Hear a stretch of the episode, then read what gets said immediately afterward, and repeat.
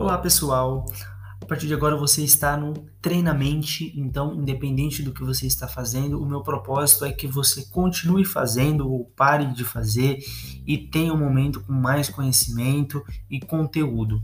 Aqui eu quero compartilhar as coisas que eu aprendo, que eu vivo, que eu convivo dentro do universo de treinamento com pessoas que gostam da, da ideia de desenvolvimento pessoal e profissional.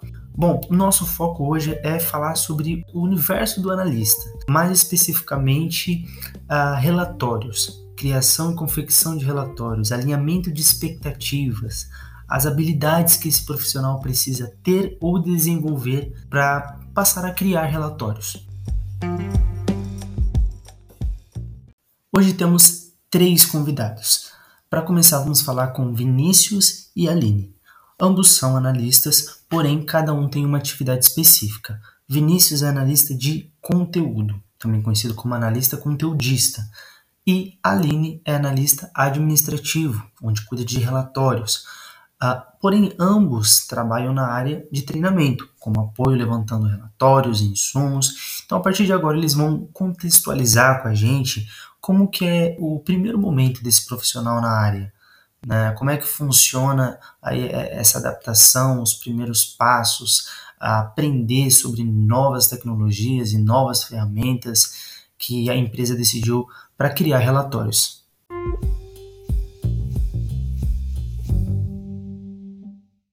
Vocês chegam na, na função de analista e teve muito o que a gente aprende ali de otagogia, né? De correr atrás do conhecimento, Sim. de pegar um vídeo curto, um vídeo longo, procurar algum canal que seja mais assertivo, com uma didática legal. Alinhamentos vocês fazem direto com a coordenadora da área, né? É, Para entender qual informação vocês vão entregar, quem está precisando daquela informação, qual modelo, qual o layout, qual a informação é. mais Hoje específica. eu faço outro tipo de relatório que às vezes o cliente, mas eu faço esse alinhamento direto com o cliente que é sobre alguns temas específicos que eles querem relatório. Aí fica do, deles, se eles querem com dash, se eles só querem números, se eles querem planilha. A maioria das vezes eles querem só planilha e eles mesmos criam a capa do dash, que eles juntam com outras EPS, né? Uhum. Então, vai muito disso. Quem é o solicitante e saber como ele quer. Como ele quer.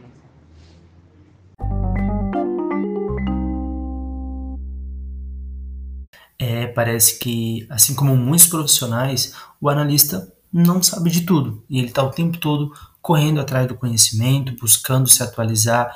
Mas agora vamos falar sobre habilidades. Então, quais são as habilidades que esse profissional precisa ter ou desenvolver para desempenhar essa função? Depende de competências, é, depende. Certo. Depende muito de qual é o seu segmento. Uhum. Que nem é a Rô, ela é analista administrativa como eu, só que o meu segmento é diferente do dela. Uhum. Ele então, uma base mais de, de números do, de treinamento. A Rô é uma uhum. questão mais de acesso. Então, depende muito, né? Depende do, da sua competência. É, eu, como conteudista, não, eu não tenho tanto domínio igual a Aline. Eu sei, conheço, sei o que ela está fazendo, mas o domínio é dela. Mas uma das competências que eu diria para a construção de um dash, a primeira coisa é, você às vezes não precisa nem saber fazer uma coisa, ter um curso, você precisa da curiosidade para ter a busca daquilo, entendeu? Então, eu saber que eu sei o que é um dash, então a, a questão da curiosidade de você saber o que é um dash, como é feito um dash, como ele a estrutura de um dash, como ele se, como que eu posso dizer, ele atualiza sozinho, como que ele faz isso. Então, isso envolve muito a, a, a competência da sua curiosidade, de como você vai atrás daquela informação para você executar.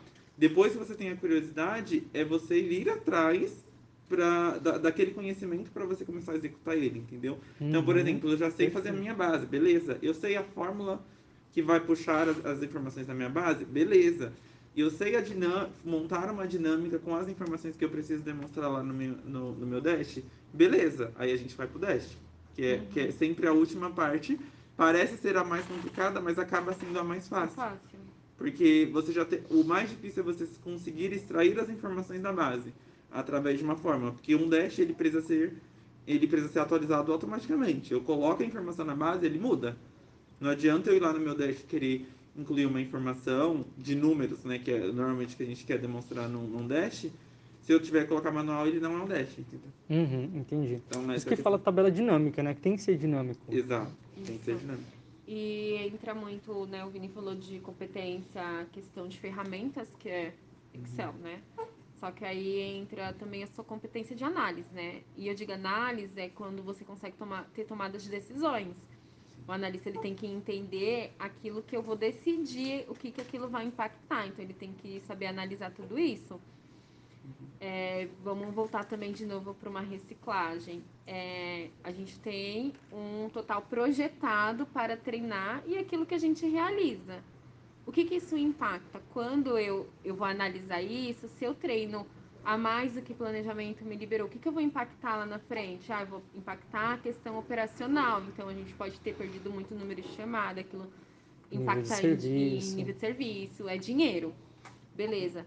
Quando eu treino abaixo, também eu tenho um impacto, porque a gente tem horas dedicadas para tudo aquilo. Então, a gente acaba, é, vamos supor, treinando menos e a gente estende aquele treinamento por muito mais tempo, uma coisa que a gente poderia ter terminado se a gente tivesse o quê? Um raciocínio, uma tomada de decisão, né? Aí entra todos aqueles outros tipos de competência mais humana, que é um trabalho em equipe, é o saber de comunicação, é entender negociação, As Então- tais das soft skills, né? isso, então não só a questão mais é, de ferramentas, mas também as outras competências, porque tudo anda junto.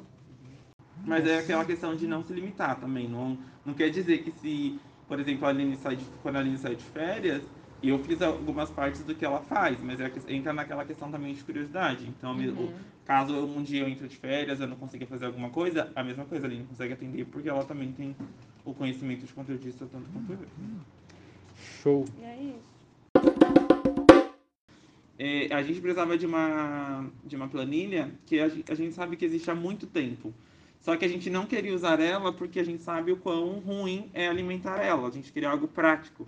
Só que nem sempre o prático vai atender a gente. Então a gente também precisa ir atrás de. é, em vez de a gente querer inovar e trazer uma coisa que a gente vai perder muito tempo, a gente consegue usar uma coisa que já existe e vai atender exatamente para o que a gente precisa.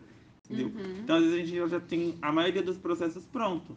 O que, que a gente vai adaptar é como vai puxar a informação para a gente representar no Dash, que foi exatamente o que a gente fez. E quanto tempo você levou mais ou menos para fazer a adaptação dessa ferramenta que você já tinha? A gente. Foi uma semana. É, assim, Aí, três um- dias é. focado nisso e alguns outros dias da semana que a gente parava pra dar uma Pra olhada. dar uma olhada. E se vocês fossem criar do zero, quanto tempo vocês levariam mais ou menos? Gente, duas semanas. Umas duas semanas. Caraca, Duas Porque. semanas. é bem doido. Maravilha. Não é errado você utilizar algo que já tem. Não é. Você só precisa colocar o seu DNA lá. Exato. Não deixar do mesmo jeito. Beleza. Trazendo então para um pouco de inovação, que é tá dentro do, da proposta, né? Então, é você para inovar, você não precisa reinventar a roda, né? Mas você precisa trazer aquela atender aquela demanda de um Exato, jeito que rápido. Naquela questão de atender o público que, que, vai, que a gente vai demonstrando. Certo. E a gente pode falar então que uma tendência, é, uma tendência é o Power BI, né? Então trabalhar para inovar os nossos dashboards é deixar o, o dashboard de Excel com uma carinha de Power BI, talvez um- uma planilha com tipo cara de site. Exatamente. Em outras palavras, assim, simplificando, seria isso, Exatamente né? isso. Trazer uma visão mais O que não é muito difícil. O que, que eu acho que o que mais impede de ser muito parecido é, é a visualização, né? Porque acaba que pelo site, e como ele vai funcionar através de internet e tudo mais, ele roda muito mais rápido e você tem informação. Agora, quando a gente pensa no Excel com muitas informações e, e, por exemplo, muitos gráficos, ele vai começar a travar. Então, aí entra na questão de, de ver se realmente o, o Excel também vai ser bom para tudo que você quer mostrar. É muita informação, você tem que entender que ele vai funcionar, só que ele não vai funcionar da forma que você quer. Porque ele vai começar a travar. uhum, Agora, pelo limite de linhas, Exatamente. células. Agora, assim, ah, é, é, por exemplo, o, o nosso, que já não, eu acho que não é tanta coisa assim que a gente ainda mostra para o, o que é a proposta, trava. já trava muito, entendeu? Uhum. Então, ah, eu, eu preciso mostrar isso, isso, aquilo ali, beleza, um Excel super atende. Agora, se é muito mais que isso, por exemplo, se eu entro num, num, num detalhamento igual é um Power BI de qualidade, impossível a gente fazer no Excel, porque ele não vai. Não dá. Excel é só se for informações mínimas. Eu não vou conseguir trazer um histórico tão grande dentro de um dash que não seja, tipo, por exemplo, a gente vai usar dentro de mais ou menos um mês, um mês e meio mesmo, a mesma base. Depois a gente vai ter que excluir o que a gente já demonstrou que chegou ao 100% e renovar com o que vai entrar. Quem sabe um dia a gente não tem um especialista aqui na área só de Power BI, né? Ah, seria excelentíssimo. Eu ia amar.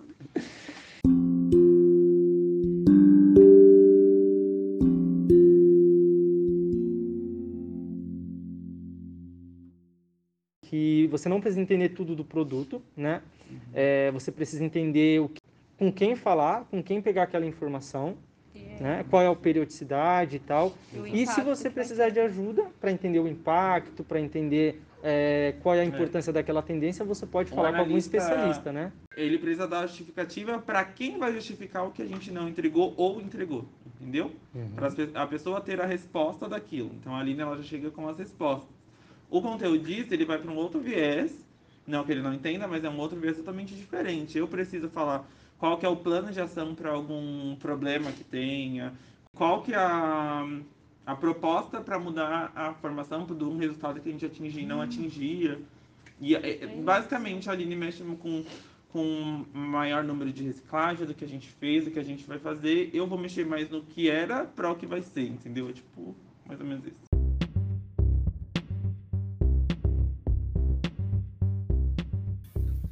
Pessoal, então esse foi um pouquinho do que eu consegui trazer da nossa conversa aqui para o nosso podcast.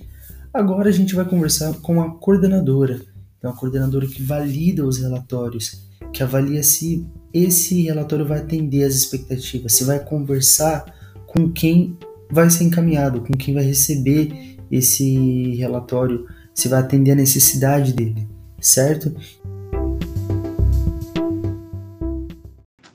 Aqui com Maísa, é, mais ou menos para entender o alinhamento de expectativa. Eu percebi que você é uma das, das validadoras, que avaliam, que validam, que falam, olha, falta essa informação, isso não vai ser, é, não é a informação que o, o nosso público-alvo quer.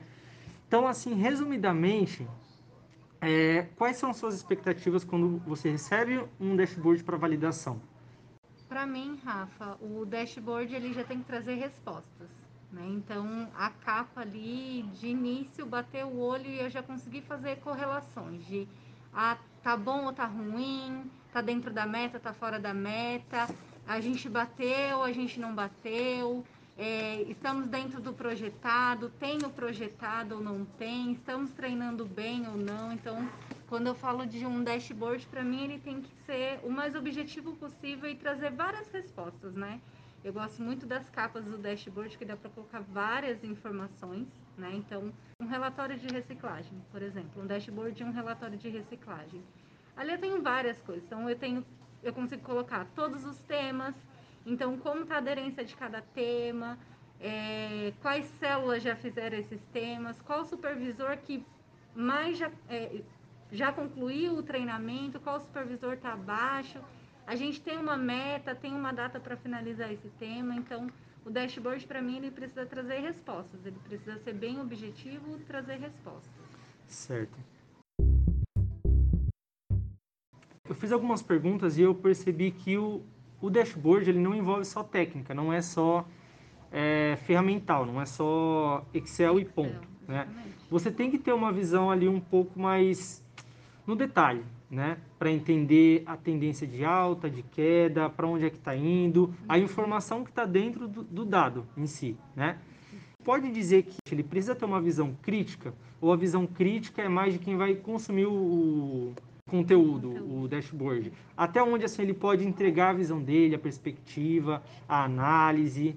Eu quero mais de quem vai consumir. Hum, Para mim é mais de quem vai consumir. Então, se eu recebo um dashboard, eu preciso ali ter as respostas. E não, por exemplo, você me enviou falar, Rafa, aqui o que você quis dizer? Né? Esse gráfico aqui representa o quê? Eu não posso fazer isso com dashboard. Então, é, a avaliação crítica é de quem recebe. Né? O dashboard ele tem que trazer as respostas para quem recebe. Certo.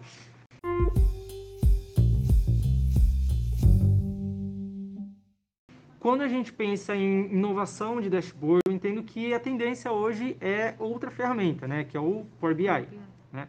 Temos algumas limitações ali na hora de fazer um relatório com mais dados, com uma base histórica, né? Ah, você acredita que seria viável financeiramente, tecnicamente, ter ah, essa solução tecnológica aqui no nosso núcleo, um Power BI ou algum especialista em Power BI? Vocês tem pensado mais ou menos ir por esse caminho? Até onde o Excel está atendendo? Vocês sentem falta dessa nova ferramenta? É. Então hoje, falando do Excel, né, Uhum. vou dizer que a gente está bem no básico ali, só planilha e algumas planilhas com capa, não, não chega a ser nenhum dashboard. É, aí o, o Power BI eu acho que ele é um longo prazo, sabe, Rafa? Para mim hoje é essencial. É um negócio incrível. É tudo que eu mais queria era ter um Power BI de safra, um Power BI de remuneração variável, o Power BI de volume de, de reciclagem, capacitação, formação. Então, o Power BI ele é excelente. A gente pode inovar o próprio Excel, a gente pode trazer aquela carinha, aquele cheirinho de, de Power BI no próprio Excel, né? Então fazer uma tabela ou uma, uma tabela dinâmica com uma carinha de site, talvez já, já atenda, né? E entregue essa inovação, né? Exatamente. Sendo visual, intuitivo. Tem a, a questão da tabela dinâmica, ela traz muito. É, é basicamente a função do BSC, que aí você filtra lá na tabela dinâmica a data, período, qual é o instrutor. Isso e um nível, acho que básico a intermediário do Excel já consegue fazer é, esse tipo. Então, antes de pensar em algo muito avançado, elaborado, acho que as funções básicas do Excel e melhorando, fazendo um nível 2 do que a gente tem hoje, já supera um pouquinho as expectativas. Maravilha.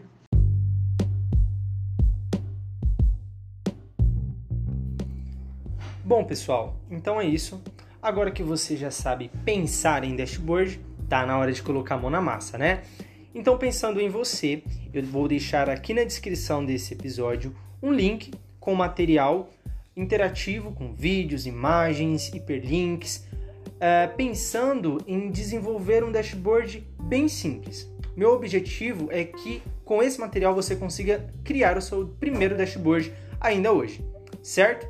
Então, veja na descrição, clique no link, bom desenvolvimento e até o próximo episódio.